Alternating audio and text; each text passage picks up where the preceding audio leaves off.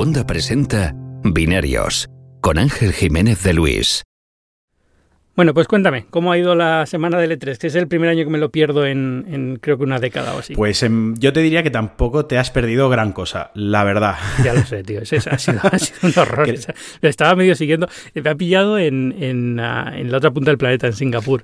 Pero casi mejor, porque son justo 12 horas de diferencia o 15 horas de diferencia con, con el E3, con lo cual a las, a las 7 de la tarde, a las 7 de la mañana, a las, eran horas que se podía más o menos seguir. A las 10 de la, tarde, de la mañana de Los Ángeles, a las 10 de la noche eran horas que se podían seguir las conferencias, pero, pero las he visto y... Eh, eh. Creo que he tenido, creo que mi sensación y la sensación generalizada ha sido que ha sido un E3 de transición, digamos, ¿no?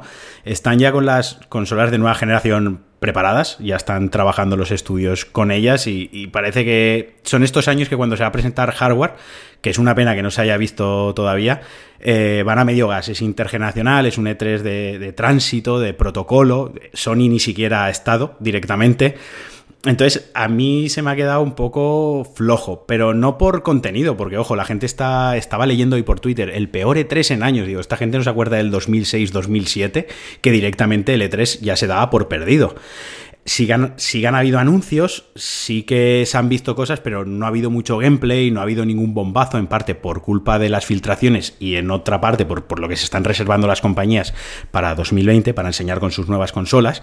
Eh, no es que haya sido flojo, ha sido, digamos, descafeinado, podemos decirlo así, así un poco de, de transición.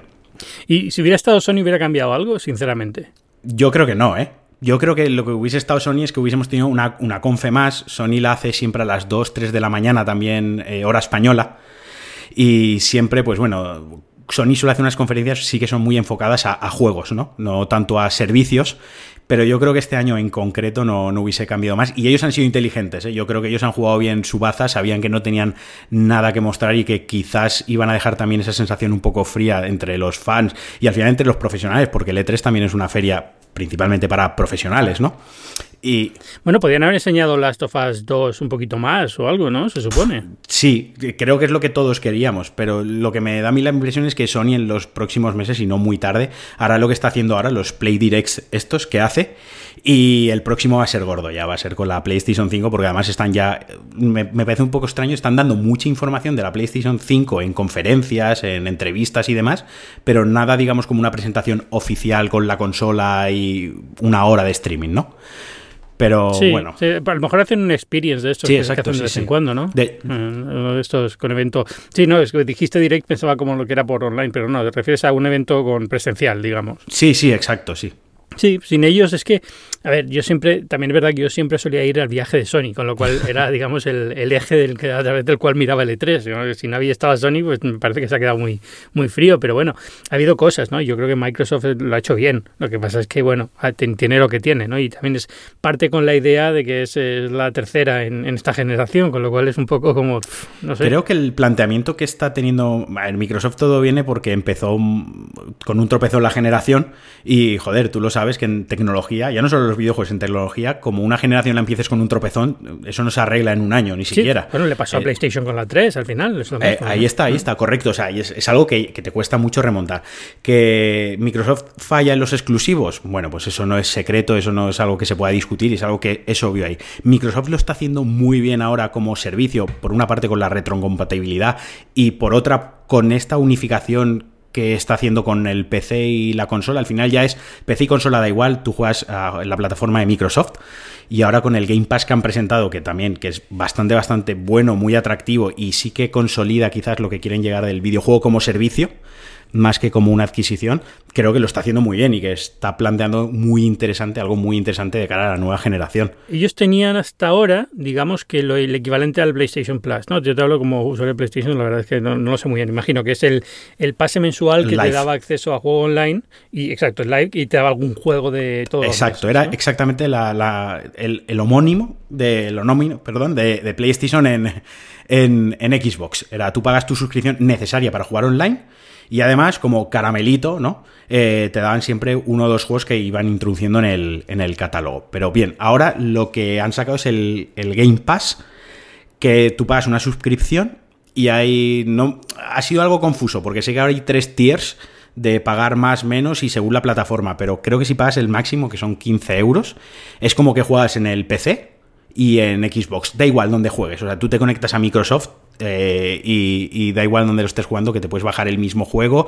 Hay juegos que van a entrar directamente triple A de salida, como Borderlands 3, que en la conferencia muchos ya llevan bajo el, el, anagrama del Game Pass, lo anunciaban así. Y luego todos sus first party, por supuesto, van a estar todos de salida. Entonces.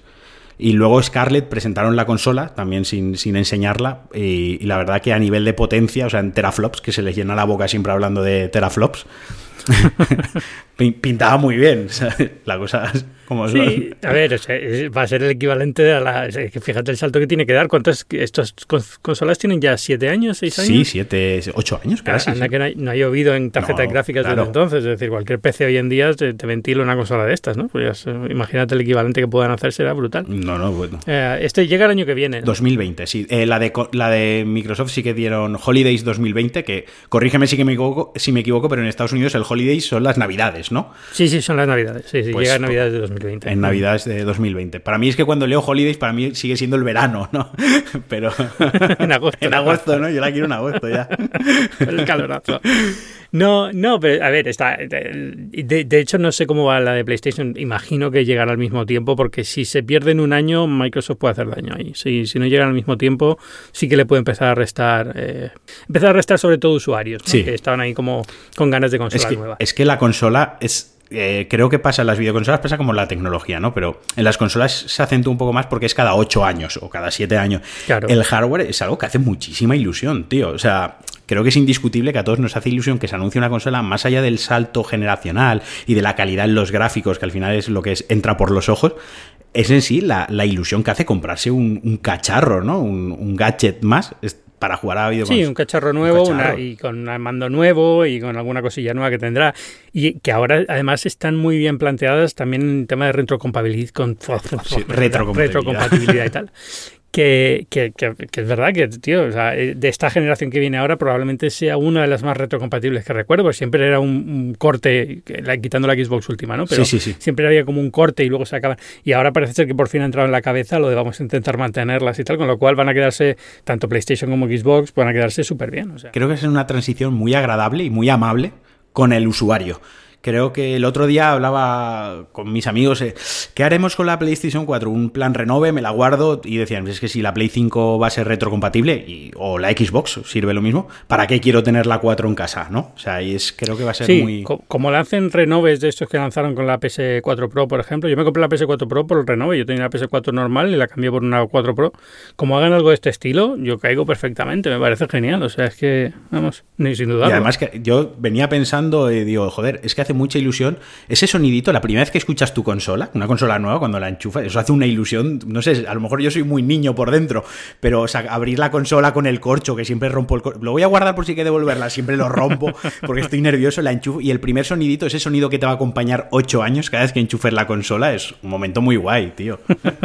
y el olor del plástico del mando nuevo, por fin cogiendo temperatura por primera vez. lo dejas ahí en, la mesa, ¿no? El súper cuadradito con el mando, la tele, el móvil, te crees ahí designer, ¿no? Ahí súper bien y a la semana está lleno de huellas de, suciedad. Ya, está, está bien. Ah, yo todos los siempre que lanzo una nueva caigo. Siempre digo que no voy a caer y al final caigo. O sea, también caeré en esta y ya está. No, a ver, Game Pass me parece curioso. Lo que pasa es que como, como veo que hay mucho movimiento hacia plataformas de juego online puro y duro, es decir, en la nube pura y dura como Stadia y tal, esperaba que vinieran por ahí. Creo que Microsoft está preparando algo de esto también, ¿no? De jugar en, en la nube. Está, está Stadia, está PlayStation Now. Ellos al final seguramente querrán buscar su sitio. De todas formas, el otro día, cuando se presentó Scarlett, eh, hicieron eh, varias alusiones a xCloud. Eh, o sea, la palabra nube sigue estando ahí. Sí. Sí, sí, no, y creo que lo habían anunciado que querían hacer algo de esto también. O sea, que va a haber, va a haber un servicio de ese estilo también en algún punto del futuro. Yo soy un poco escéptico, tengo que decirte, con estas cosas de Stadia pues, y. Yo probé Stadia eh, ahora hace un par de meses y no soy tan escéptico, ¿eh? yo lo veo curioso. A ver, ah, por fin han anunciado Stadia a precio y demás. Sí, sí. ¿Cómo va a quedar? No me he fijado. Bueno, Stadia se iba a... Va a salir Stadia Pro. Digamos, Stadia Pro. Vamos a definirlo como Stadia Pro y Stadia Basic, ¿vale? Para que la gente que nos escuche tenga una representación visual, un esquema visual fácil. Va a lanzarse el Stadia Pro. El Stadia Pro son 10 euros al mes y con eso solo te van a dar un juego que es el Destiny 2. El resto de juegos te los vas a tener que comprar. Es decir, a 70 euros, 60 euros, los triple A de lanzamiento te los compras. No entran con esos 10 euros. Con esos... Al precio que cuesta un juego, pero te lo compras en Eh, digital. Exactamente. Te, lo, te compras el derecho a jugar en los servidores de Google, que esa es otra historia. Si cierran el servicio dentro de dos años, lo pierdes. Pero bueno, para no desviarnos mucho del tema, entonces ellos cada mes introducirán algún juego, que puede ser un triple A, puede ser un juego hace dos años, un juego indie, no se ha definido. Te introducirán un juego. ¿Qué ventaja tiene entonces pagar los 10 euros? Es que con esos 10 euros podrás jugar al juego que tú te has comprado en la plataforma en 4K y a 60 frames. ¿De acuerdo? Y en cualquier sitio. cu- O sea, no. en, en casa de tu amigo, No, en, en de, mo- de momento solo se va a poder eh, jugar en un Chromecast Ultra. De momento. Que es. ¿Seguro? sí, Chromecast Ultra, porque de hecho luego está la Prestige Edition esta que han sacado, que va con el mando que van a sacar eh, Sí. suyo propio, con un Chromecast Ultra, tres meses de suscripción y tres meses para un amigo. Entonces, Vale, pero eso para el servicio eso Pro. para el servicio Pro. Y de inicio, eso en noviembre. Vale, en febrero o marzo aproximadamente saldrá el servicio Basic, el Stadia Basic, que con tu cuenta de Google podrás acceder de manera gratuita a ese servicio. Entonces, ¿qué diferencia hay? No te regalarán un juego todos los meses, no se añadirá un juego al catálogo mensualmente, y tú, tú tendrás que comprar los juegos igualmente, 60, 70 euros, pero con la suscripción básica podrás jugar a 1080 y 30 frames. Y ahí es donde... Uf, eh, a mí me cuesta mucho. Ah, claro, a mí me cuesta mucho que me lo vendan así, tío, porque quien es un hardcore, o sea, que te tengo que pagar 10 euros para poder jugar a 4K y 60 frames, pero además tengo que gastarme 70 euros, no en un juego, en el derecho a jugar el juego en tu servidor. eh, al final, Sí. la sensación que me ha dado es como financiar o como te ahorras comprarte un PC de 2.000 pavos o una consola de 600 euros y una tele de 1.500 euros, digamos, te ahorras toda esa inversión por pagar 10 euros al mes para que ellos, eh, digamos, pongan, accedas a su hardware en sus centros de, de información, ¿no? De, de datos, por así decirlo. Es como, como lo veo yo. Entonces, me deja un poco frío, tío. O sea, yo esperaba que fuese... A mí me ha, quedado, me quedado un poco frío. No estoy seguro del Chrome- Chromecast. Yo lo comprobaría porque creo, o sea, cuando estuve hablando con ellos me dijeron que ibas a poder jugar en cualquier ordenador Sí. Chrome con un, con un navegador Chrome. Pero eso llegará luego. Ah, va- vale, simplemente durante el lanzamiento. Por el no lanzamiento no lo van a tener. Por el lanzamiento vamos a, a jugar con el Chromecast Ultra. Chromecast Luego Ultra, llegará vale. el jugar a través del navegador de Google, que era la, la gracia, era lo importante, ¿no? Sí. Y luego ya, eh, pues en un, un iPad, en un, ya irán sacando su cliente en otras plataformas. Ya, ya, pues cuando eso esté a lo mejor tiene más sentido. Claro. La verdad es que tal y como lo cuentas se, se queda muy se queda muy pobre, ¿no? Es que al final es un servicio que dices tú, no me, no me aporta nada si tengo que pagar lo mismo que te pago para, para jugar, porque la consola, el precio de una PlayStation, el precio de una Xbox tampoco es tan alto eh, si consideras todo lo que te viene, ¿no? Y todo lo que Y te cada da. vez se puede hacer más cosas, porque quiero decir, antes solo veías eh, DVD y jugabas, ¿no? Ahora luego Blu-ray y jugar, pero ahora mismo tú te puedes poner Netflix, HBO, te puedes poner Spotify, puedes ver YouTube, eh, puedes hacer, de- al final tienes un centro multimedia. Eh, si, te, si tienes un poco de gracia, te montas el Plex, porque se puede instalar Plex en la consola, y ya me dirás tú ahí todo, lo, lo- todo el contenido que tienes. Tienes tu centro multimedia en una consola. Mira, estoy revisando y además de jugar en el Chromecast Ultra, se puede jugar en los Google Pixel de última generación, en el 3 y en el 3XL. es que me, me acabo de. Me he venido rápidamente a la web a, a abrirlo. Bueno, ahí ha, su- ha sumado 300 personas de público objetivo, así rápidamente, de un plumazo. Exacto. Sí, Nah, se, ha, se ha quedado muy, se ha quedado muy pobre. La verdad es que, o sea, tal y como nos lo presentaron, tenía muy buena pinta, pero se ha quedado muy pobre, tal y como lo cuentas tú. Y yo creo que ha sido por meterse en, en esto de.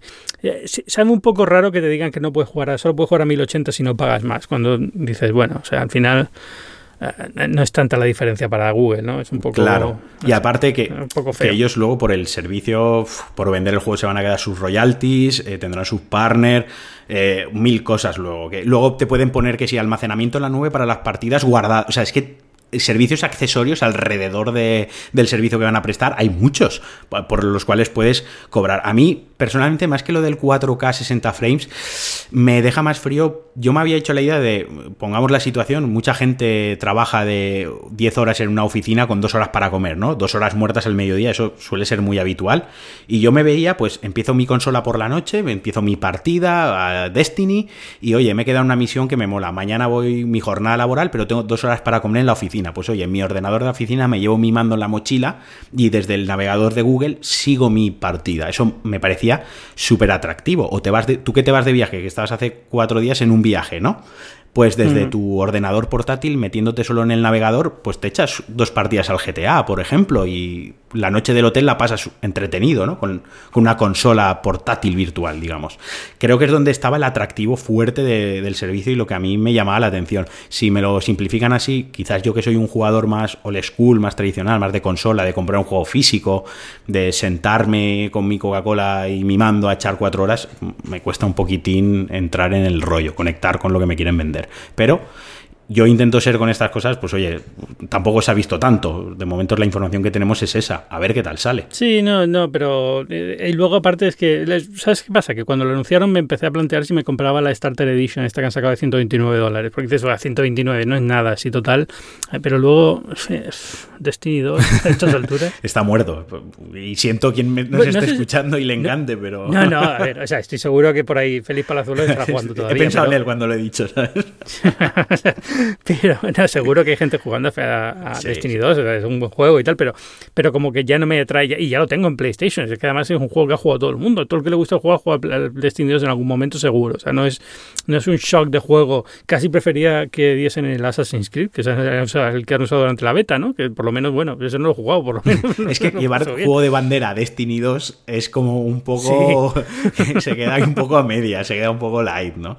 Y luego... Es como Witcher, Witcher en, en la bueno, así que hablamos de eso, que eso también sí, sí, vamos a hablar de, todo eso muchos memes y muchas risas. Ah, bueno, esto, esto Microsoft y, Google. Quiero, ¿qué más ha habido eso interesante? A ver, interesante para mí la conferencia donde Mars, creo yo que la conferencia más chula que hubo junto a la de Microsoft, probablemente fue la de Square Enix.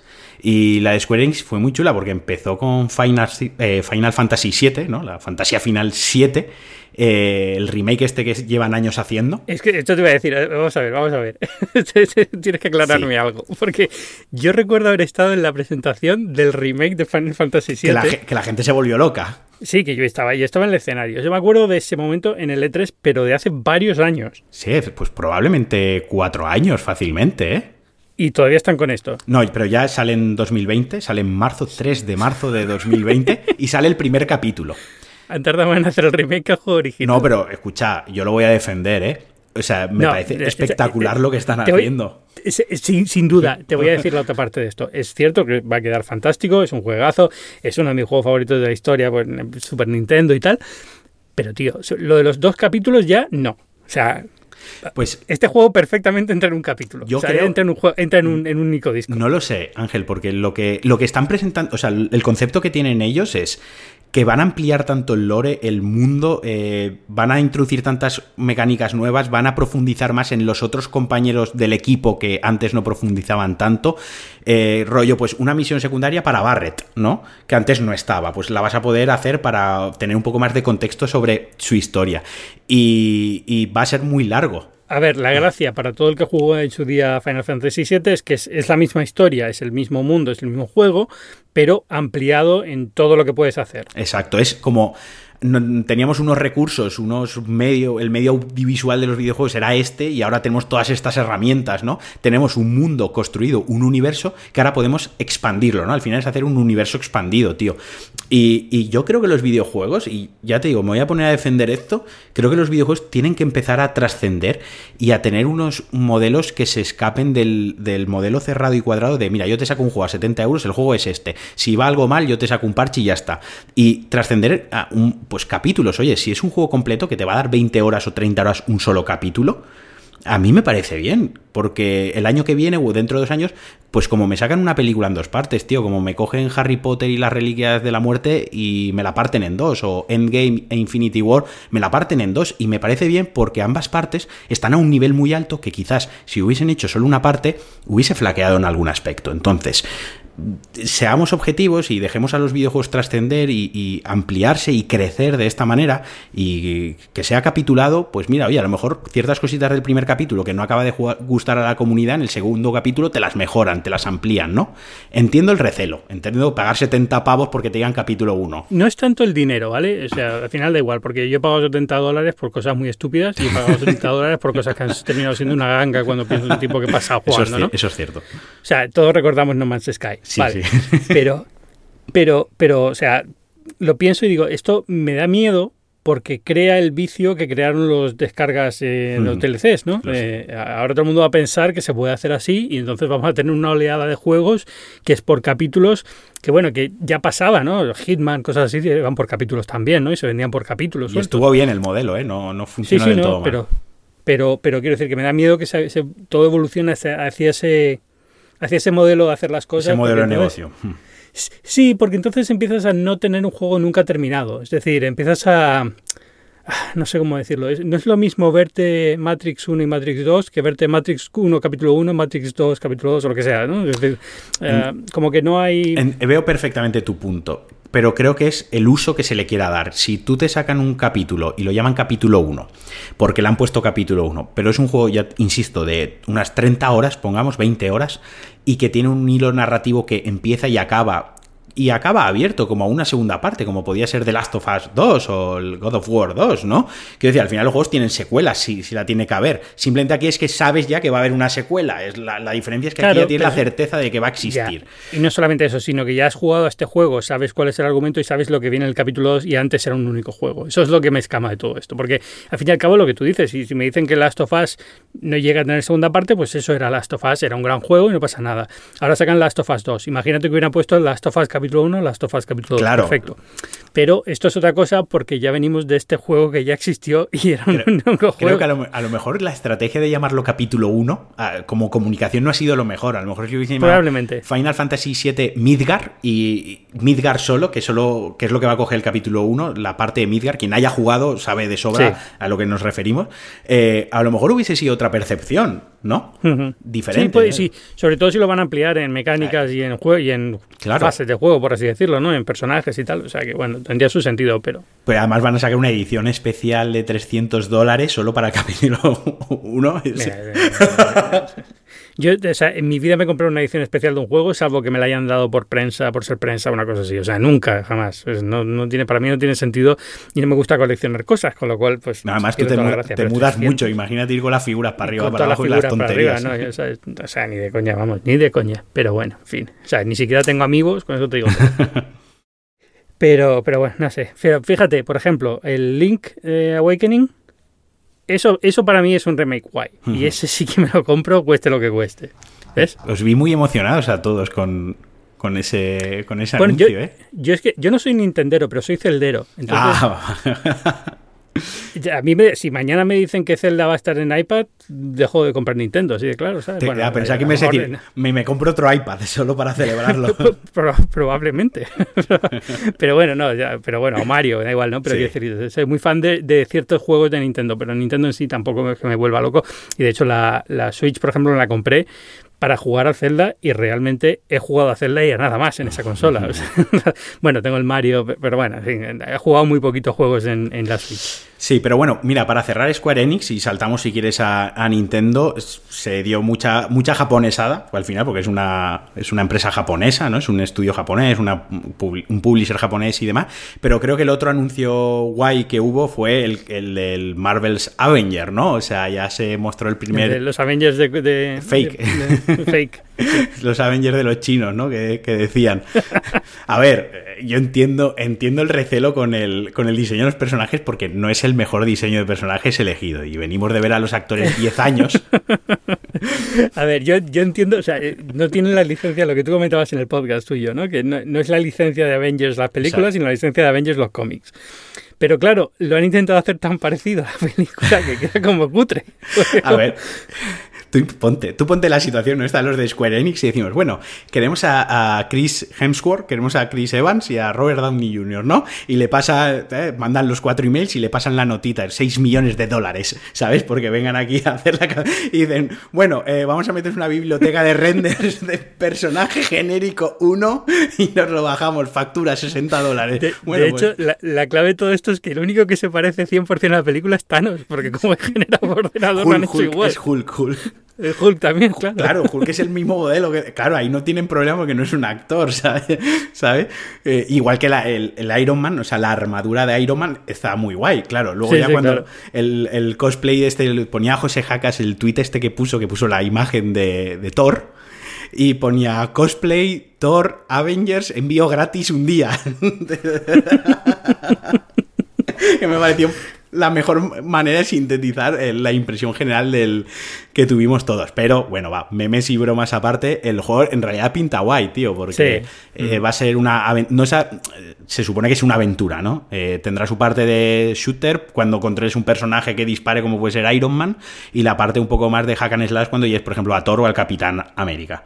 Y luego irán ampliando. El, tema es que quieren que sea un juego de larga duración. Irán ampliando, irán metiendo nuevos personajes, Avengers, eh, por ejemplo, Ojo de Halcón, ¿no? Por poner un ejemplo, uno que me viene. A lo mejor Spider-Man, por ahí. Los irán introduciendo para ampliar el juego y todo será gratuito.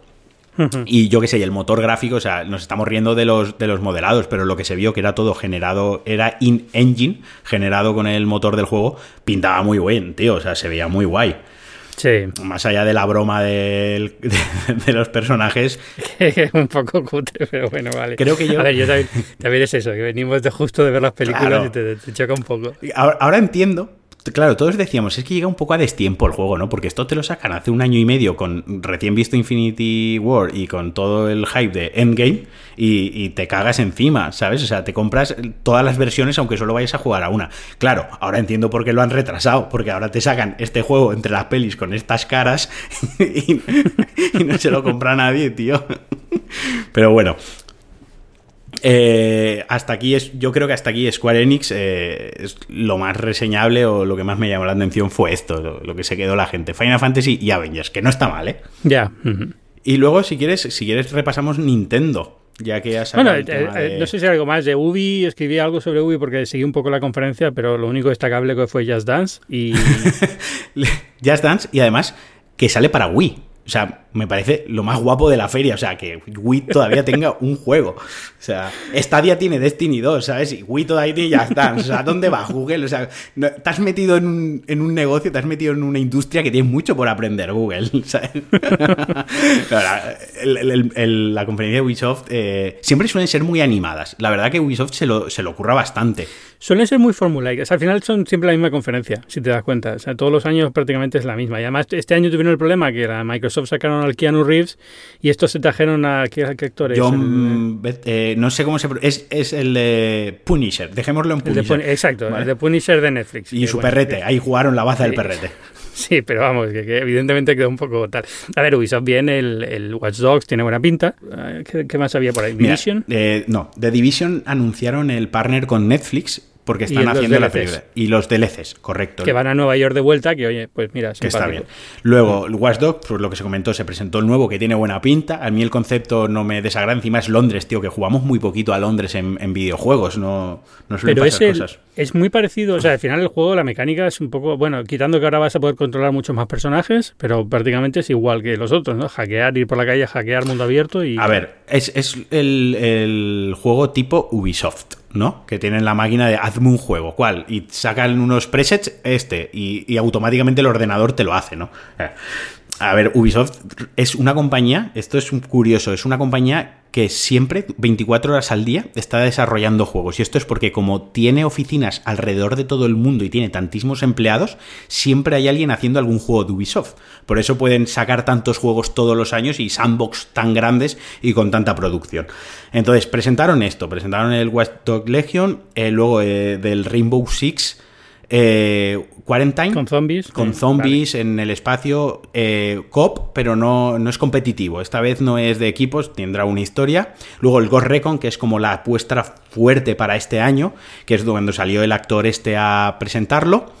Y luego presentaron la sitcom esta para Apple, para el servicio en streaming de las series de, Apple. Ah, es verdad, es el único tráiler que se ha visto de Apple, de hecho, de Apple, el servicio de Apple. Que era como, es, pues eso, un rollo, una sitcom de comedia. Eh, como sí, como The Office, pero ambientada el mundo de una de, de, videojuegos. que puede pintar muy bien. Sí, puede estar simpática. Sí, y mola, ¿no? Que Ubisoft se arriesgue a pasar a las series y licenciar algo así.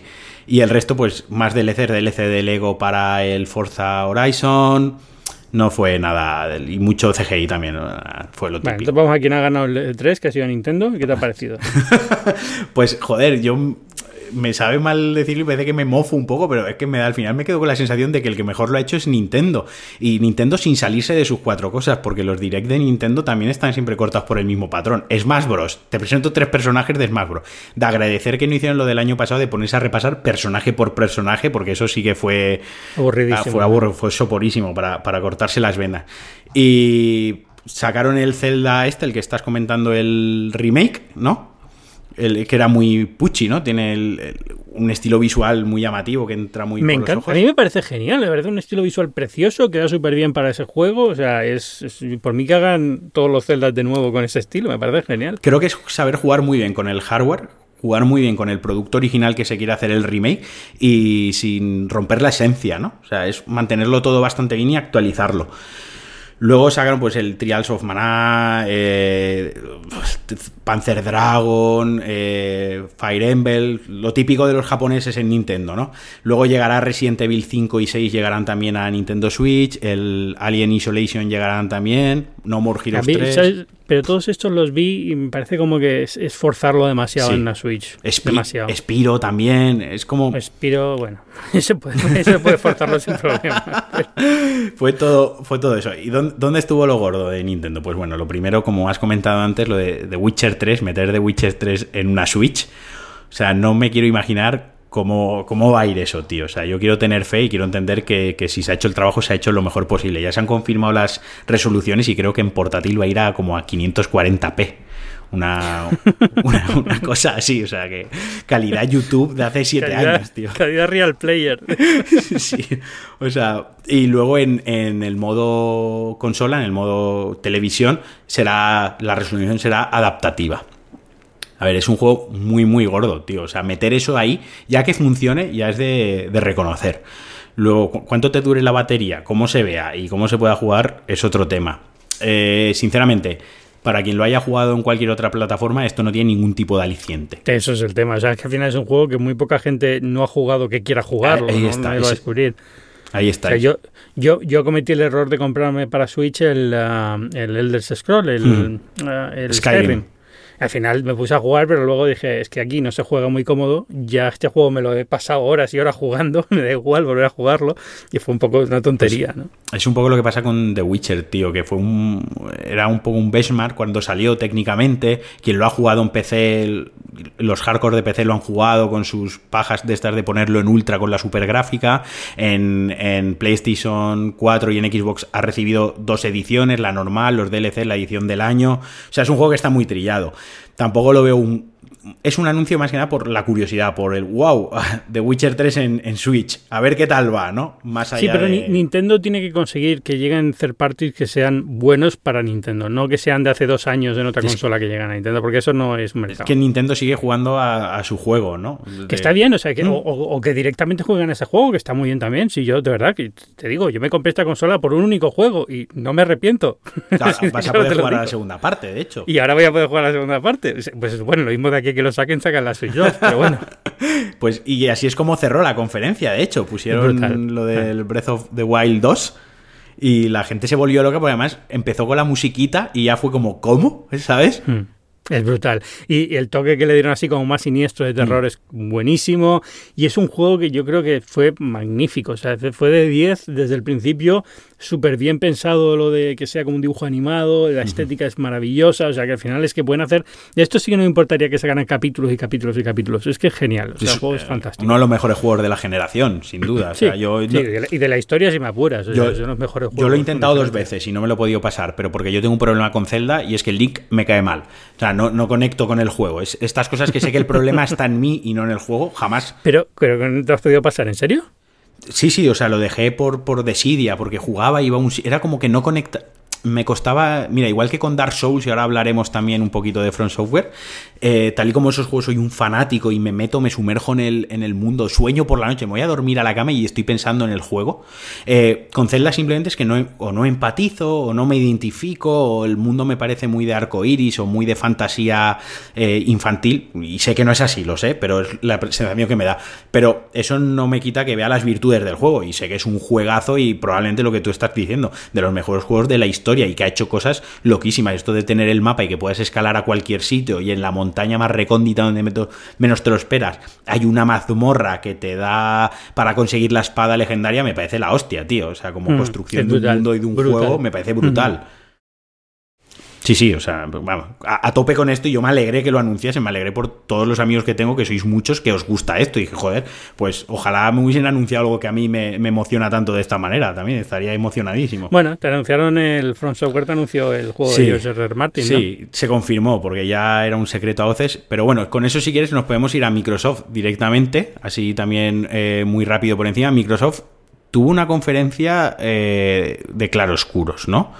Porque tuvo un 60, 60 juegos, sacaron, pero el tema está en que todos los que se mostró gameplay eran o juegos indie, o juegos menores, o DLCs.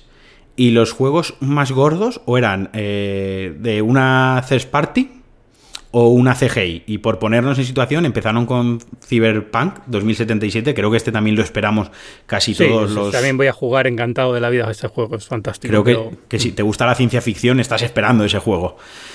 Pero lo mismo, pusieron un tráiler CGI de unos tres minutos, un poco pocho, un poco aburrido, y de repente salió Keanu Reeves, ¿no? Que es como. Vale, sí, te has remontado esto Keanu Reeves, porque ahora está de moda Keanu Reeves.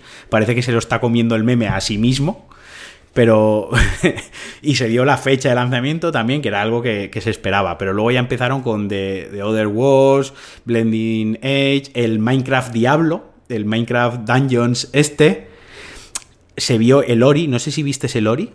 No lo he visto, pero bueno, Ori nunca falla, es una maravilla, es un juego precioso. Pero lo de la animación, lo de la animación era de, de otro mundo, yo lo estaba viendo y estaba con la, con la boca abierta. Y sacaron un tráiler un poco más extendido del Star Wars Jedi Fallen Order. También otro juegazo que tiene muy buena pinta. Muy buena pinta. Luego salió la, el Blade Witch, un juego de miedo, eh, de la, basado en la peli esta de la bruja de Bel que le digo yo. Bueno, yo eso nunca juego, o no, no, yo tampoco, a mí me da un miedo de... yo, como mucho me pongo un gameplay en, en, YouTube. ya, ya, ya hacen más que yo, te lo digo. Pongo un gameplay y le quito el sonido para no llevarme el susto gordo, ¿sabes? y lo veo con la luz encendida. Bueno, y luego ya eh, salió Gears of War 5. Ah, vale. Mm. Pero también solamente game, eh, CGI, ¿no? CGI. Y luego anunciaron un modo horda, un estilo modo horda cooperativo para tres jugadores. Y salieron, no sé si eran tres jugadores de eSports, es que yo los eSports ahí ya estoy desconectadísimo, ¿no? Las estrellitas estas de los eSports yo no eh, conozco ninguna. Yo no conozco ninguno. O sea, jugadores de fútbol los que quieras, pero de estos estoy totalmente desconectado. Salieron tres que iban a jugar una partida indirecto. Ahí mi cerebro, sin querer, eh, como que desconectó.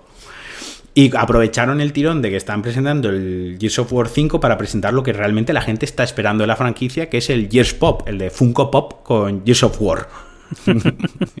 Ahí ya fue.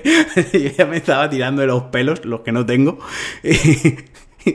y no me creía lo que estaba pasando. Y, y, enseguida ya saltaron, y ahí sí, con una CGI, eh, el cruce, el crossover entre Front Software y George R.R. Martin, el, el, el Rings, que, llevaban ya varios años, había un run run varios años de que George R. Martin estaba en Japón colaborando, porque había hecho varios viajes a Japón y demás, estaba colaborando, y además la gente iba directa, decía, no, si está en Japón colaborando con un videojuego, es Front Software. Nadie más eh, puede congeniar también con la forma de escribir y con los mundos que crea el... ¿Qué otro, qué otro estudio hace un juego en el que se muera tanta gente? Exacto. claro. tanta gente que no quieres que se muera, ¿no? Exacto.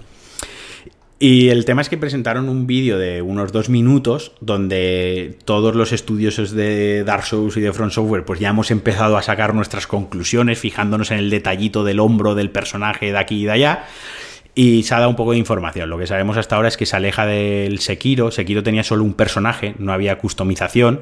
Era, digamos, más acción que rol. Pues este vuelve otra vez al rol de Dark Souls. Te crea... en, en, Dark Souls tampoco hay tanto rol, ¿no?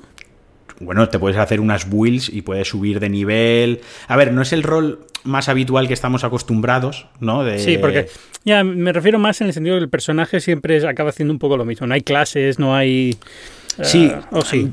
Si hay, hay las clases en Dark Souls, tú empiezas con lo que difiere una clase de otra es tú empiezas con 17 puntos de habilidad, pongamos, ¿no? Y la clase que tú elijas, esos puntos van asignados o a inteligencia, a fuerza, destreza, ¿no? Depende. Pues el que tiene más fuerza, la clase la llama caballero y el que tiene más inteligencia la llama hechicero. Pero tú te puedes coger un caballero y a las 20 horas de juego que acabe siendo un hechicero porque tú cuando has ido evolucionando de personaje le has ido metiendo puntos a, inteligencia, a, fe, ¿no? A estas cositas que tienen estos juegos, para tampoco aburrir con fricadas. Entonces, es más que te puedes crear el personaje y que vas a poder equipar armas, vas a poder equipar sets de armadura que te van a dar distintas stats. Entonces, ese es el componente rolero que va a tener. Y, y va a ser un mundo abierto. No han definido muy bien, va a ser un mundo abierto a caballo que es la primera vez que lo va a hacer el estudio. No se ha definido muy bien si va a ser un mundo abierto, a lo mejor yo me lo imagino un poco como el de Shadow of the Colossus, ¿no? Que no es tanto un mundo abierto GTA, que entre el punto A y el punto B hay 70 actividades, un, NPC que te da, sino que te desplazas, te desplazas a una zona a matar a un boss o a hacer cierto tramo, a conseguir cierto objeto vuelves a otra zona, algo, un híbrido entre Shadow of the Colossus y el Zelda que estábamos comentando, ese mundo abierto. Puede quedar bien, a ver, eh, al final eh, From Somewhere eh, ha hecho muy buenos juegos, a lo mejor Sekiro no está tan al nivel, ¿no? Pero en general son muy buenos juegos. No, sé si Sekiro, si lo está acabado ya o no. A ver, el Sekiro estoy en, el monstruo final, tío, llevo como un mes y yo creo que mi juego está bugueado o me, está puteando a mí, adrede en concreto, la ha tomado ya, a ver, a ver, yo no he acabado nunca un juego de From Software, también te lo digo. Yo, todos. el Bloodborne he jugado hasta el segundo boss y, Joder. y, no he jugado nunca ningún Dark Souls más allá de las demos en los, en los D3. Yo soy súper fan. A ver, Sekiro, yo creo que no está al nivel top, no lo pondría en el top 1. Para mí es Bloodborne, Dark Souls 3 y luego Sekiro. Porque Sekiro sí que es verdad que es eh, la perfección en, la jugabilidad, en el sistema de combate. O sea, el sistema de combate está muy bien diseñado y es muy satisfactorio. Lo que pasa que luego se han dejado, pues, no se han currado tanto los escenarios, hay muy poca variedad de enemigos, la narrativa o el lore, todo lo que, el mundo que han creado es más discreto o es más modesto, también hay que tener en cuenta que Dark Souls va a dos a, juegazo cada año y medio. Y esto se debe a que es un equipo que está muy muy bien organizado. Tiene un equipo A y un equipo B, y cuando el equipo B empieza un proyecto, el equipo A lo coge y lo remata, ¿no? Digamos, lo perfecciona. Los últimos años, en la última fase de desarrollo, la que lleva el equipo A. Por lo tanto, el equipo B empieza con el nuevo desarrollo, con las bases del nuevo. Y eso les permite estar en una constante producción de juegos a un nivel altísimo y que luego Hidetaka Miyazaki, ¿no? El cual yo he tenido el honor de poder respirar el, dióxido que él emanaba en su respiración, o sea, lo he podido respirar. Los dos, lo hemos hecho, hemos sido bendecidos. Hemos sido bendecidos, ¿no? Somos seres de luz ahora mismo, ¿no? Eh, pues, joder, el tío es muy bueno organizando el trabajo, ¿no? Creo que es gente que da igual, lo pondrías a hacer teléfonos móviles o a hacer sistemas operativos y dirigiría un equipo de trabajo muy bien, porque al final son, entre comillas, genios, ¿no? De, la organización y, que tienen la cabeza les funciona de otra manera. Entonces le permite estar en dos proyectos a la vez con un nivel muy alto, gestionando equipos de trabajo muy amplios. Y bueno, yo fe, fe ciega con esto, totalmente. Y lo último gordo de esta conferencia fue ya lo del Halo Infinite, el Halo de nueva generación, que lo mismo, otra vez una secuencia generada con el motor del juego que no enseñó mucho y que en teoría llegará con la consola. Así que hubiese molado, sí, con la nueva, molaría, hubiese molado verlo en movimiento aunque fuese 10 segundos. Ya, a ver, el E3 del año que viene va a ser la leche, si lo piensas, eh, porque vas a tener, o sea, si Microsoft le dedica la conferencia de dos horas a todo lo que vas a poder hacer con la nueva consola, va a ser todo gráficos espectaculares. Si empiezan con Halo, pues ya tienen ganado buena parte del E3. Así que nada. Bueno, a ti, entonces, de todo lo que se ha presentado, ¿qué te ha gustado? Pues mira, yo me quedo con el Star Wars Jedi Fallen Order, que eso lo presentó EA, porque creo que los fans de Star Wars nos merecemos ese juego. ¿Qué cojones? Desde hace mucho tiempo. Desde hace mucho tiempo nos lo merecemos. Nos hemos comido juegos mejores y peores, sobre todo mucho peores. Entonces, creo que lo hace Respawn. Eh, Respawn son los padres de Titanfall y de Apex, que son juegos que en el gameplay, o sea, en la jugabilidad son perfectos, no tiene fisuras. Y son los padres también de Call of Duty, de las bases del Call of Duty que conocemos a día de hoy.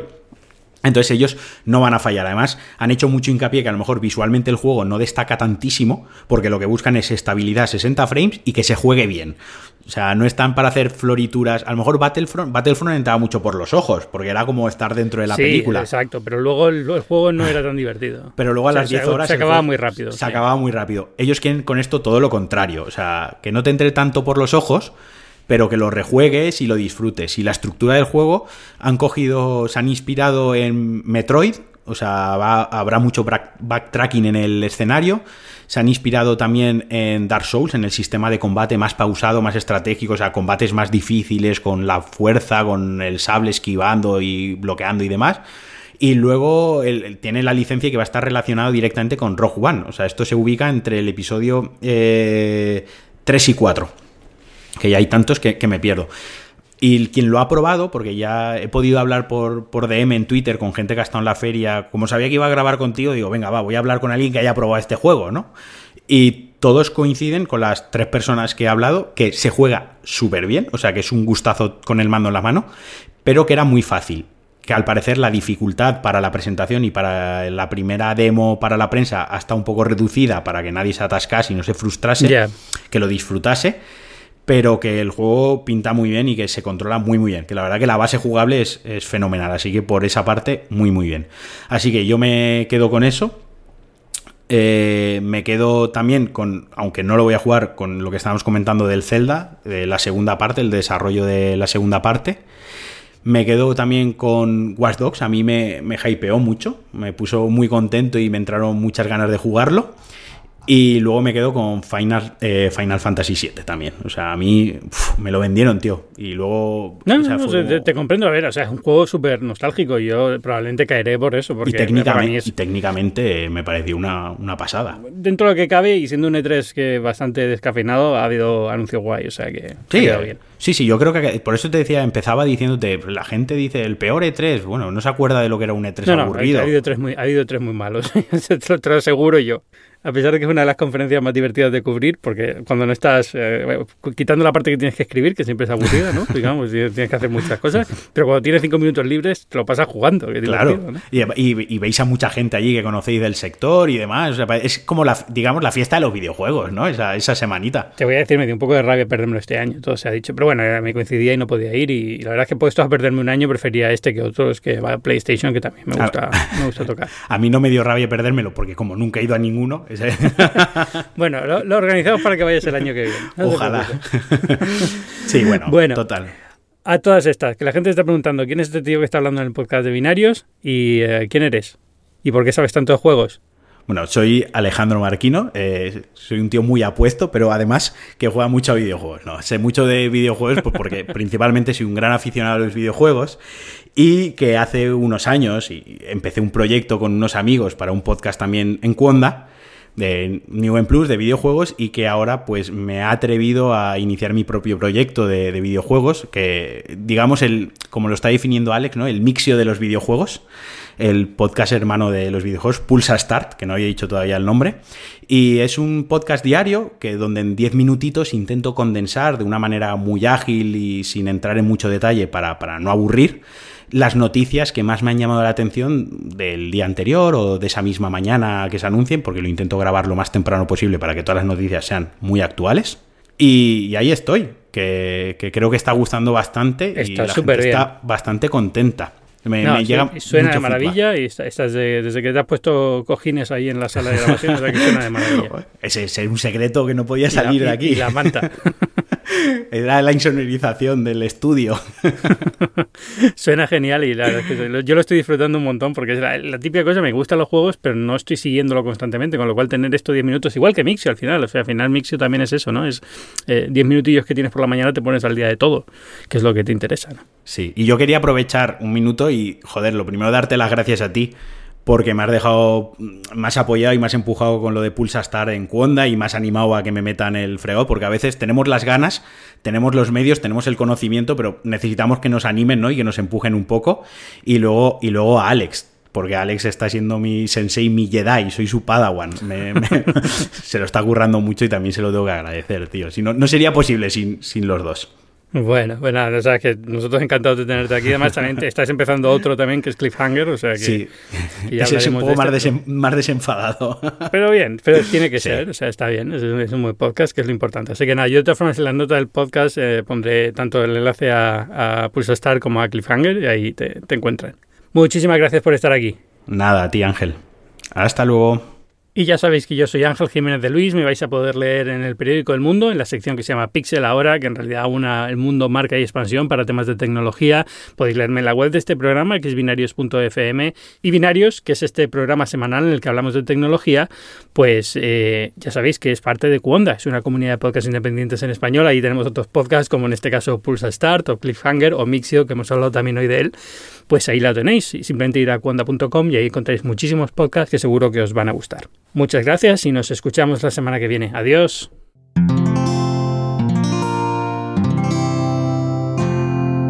Puedes escuchar más capítulos de este podcast y de todos los que pertenecen a la comunidad Cuonda en cuonda.com.